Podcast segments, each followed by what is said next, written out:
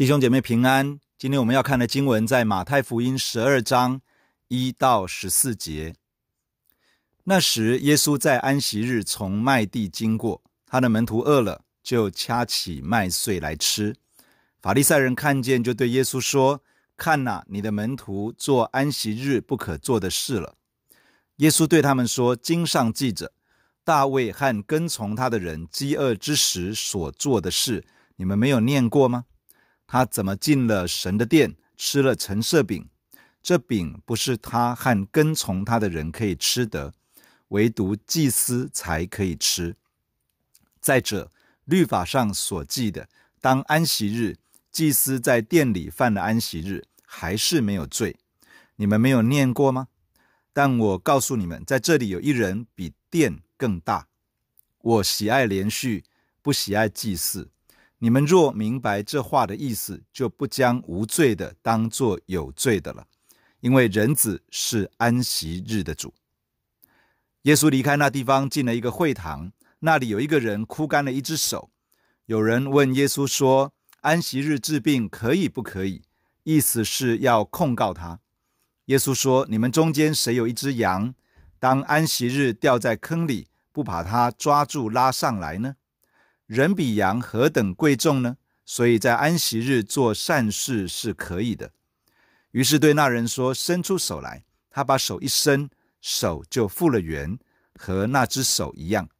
法利赛人出去商议怎样可以除灭耶稣。今天的经文记载了，在一个安息日，耶稣的门徒肚子饿了，因为身处麦田，就随手掐了麦穗充饥。这个举动惹来法利赛人的质问，认为耶稣的门徒犯了安息日。主耶稣引用大卫时代的一个故事以及律法上的记载，指出法利赛人错把无罪的当作有罪，并告诉他们人子耶稣乃是安息日的主。当日主耶稣又进了一个会堂，医治一个人。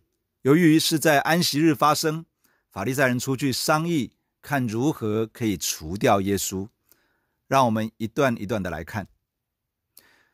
安息日是上帝六日创造天地万物之后，第七天歇了自己的工，因此定为安息日。以色列人出埃及以后，十诫中明定，当纪念安息日，守为圣日。在这一日之内，要放下所有的工作，好好的敬拜上帝。这是为了纪念上帝六日创造天地万物，第七日安息。到了生命记，以色列人经过四十年在旷野漂流，新的一代预备要进入迦南之前，摩西重申十诫，吩咐以色列人守安息日，纪念上帝将他们从埃及为奴之家拯救出来。安息日是一周的第七天，相当于现在的周五傍晚太阳下山开始，一直到周六傍晚太阳下山为止。到了主耶稣在世上的年代。犹太拉比已经发展出许许多多繁琐的规定，要叫人切实遵守安息日。然而，这些繁文缛节扭曲了安息日的真意。原本在安息日要百姓专心敬拜神，进入上帝救赎与创造性的恩典，目的是要百姓与神连结，恢复上帝创造人的美好样式。但如今安息日变成重担。要谨守许多的禁令，不可这样，不可那样。原本要把人带进上帝恩典的安息日，变成让人劳苦重担的苦差事。当时的规定到一个程度，安息日不可以治病，不可以求医，走路的路程要限制。好比说，安息日可走的路程有一个一定的长度。肚子饿了，不可以动手掐麦穗，等等，这许多的规定。而那天正是这样，耶稣的门徒肚子饿了，因为刚好在麦田，他们随手掐了麦穗来垫垫肚子。而这个动作看在法利赛人的眼中，就是干饭的安息日。主耶稣如何回复他们呢？首先，耶稣提到旧约大卫时代的一件事，当时大卫在逃避扫罗的追杀，有一些跟随大卫的人与他同行，他们来到大祭司那里。询问是否有什么可以吃，因为他们饥饿了。大祭司将会幕中撤下来的橙色饼拿给他们。这个橙色饼原本规定只有祭司才可以吃，但是大祭司因为大卫与同行之人当下的需要，就给了他们，使得这样的需要得到满足。再来，耶稣用旧约律法的记载来指出安息日的规定不是一个死板的规定。摩西律法原本规定安息日要放下一切劳碌的工作。好好的敬拜神，好好的亲近神，恢复与神的关系，进入上帝的恩典。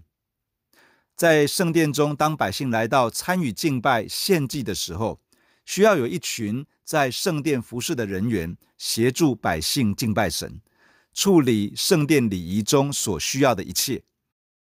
百姓守安息日的时刻，成为在圣殿服侍的人忙碌的时刻。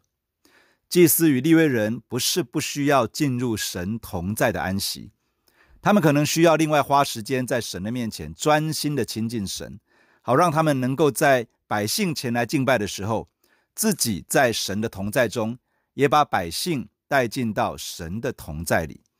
因此，虽然在安息日的时候忙进忙出，这些祭司也不会被认为有罪。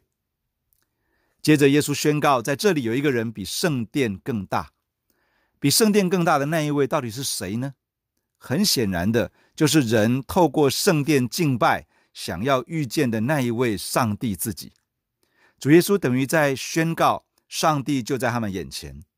主耶稣是那位道成肉身的上帝，上帝已经在安息日当中彰显。此时此刻，最重要的是享受上帝的同在，领受他的恩惠，进入他救赎的恩典。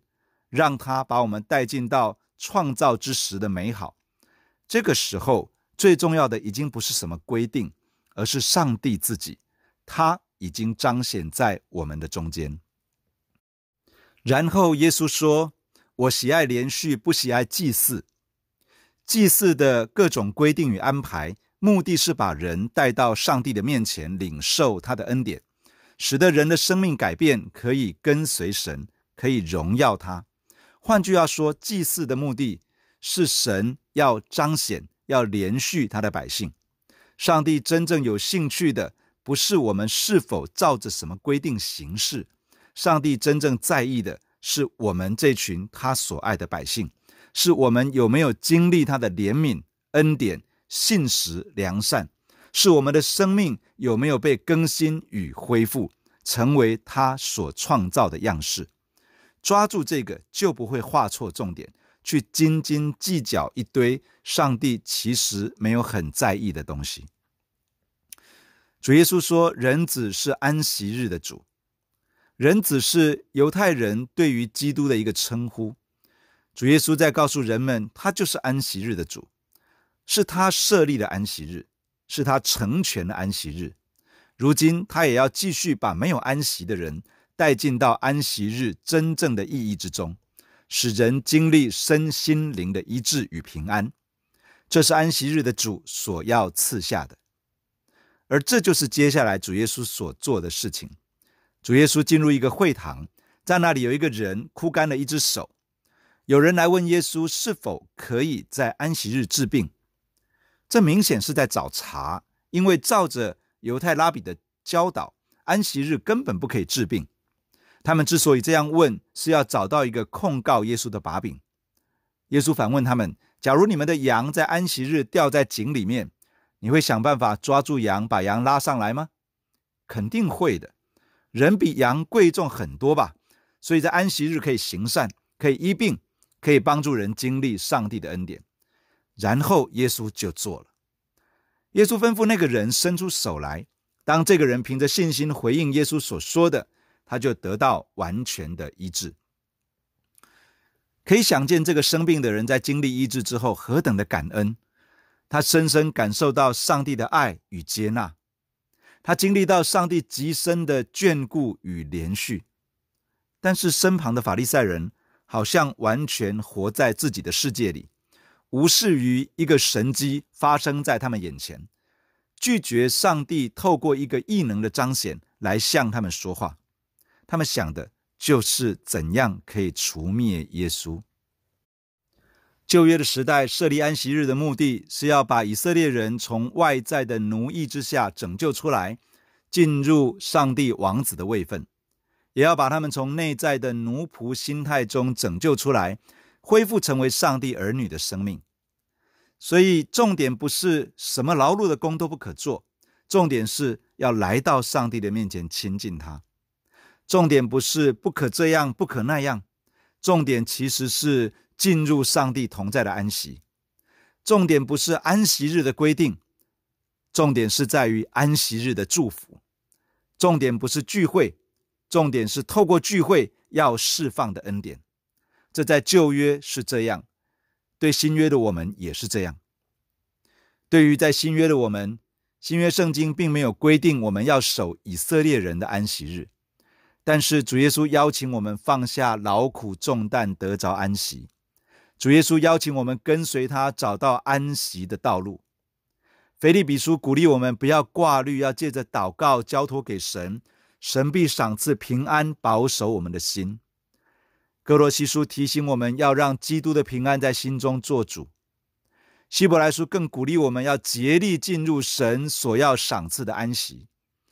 我们需要在忙碌的生活与工作中分别时间来到神的面前，培养个人亲近神的习惯，也与弟兄姐妹一起参与崇拜及小组聚会，在天父的家中一起经历上帝的恩典。弟兄姐妹。祝福你在每一次的聚会中经历上帝命定的恩典。祝福你的信仰超越规定规范，而进入上帝的丰盛。祝福你的服事越过了责任与义务，而能够进入与神一起同工，看见生命更新与改变的喜乐。弟兄姐妹，让我们一起来到神的面前来祷告。亲爱的主耶稣，我们感谢你透过今天的圣经对我们的心说话。主耶稣，我们在你的面前来领受你的恩典。亲爱的主啊，你喜爱连续，你不喜爱祭祀。你喜爱每一个属你的儿女可以进入你命定的祝福。你喜爱你所有的孩子能够恢复成为上帝创造的那个美好的样式。你渴望我们每一个属神的儿女。进入到救赎的大能与恩典之中，亲爱的主耶稣，我们谢谢你，这是你的心意，这也是你美好的计划。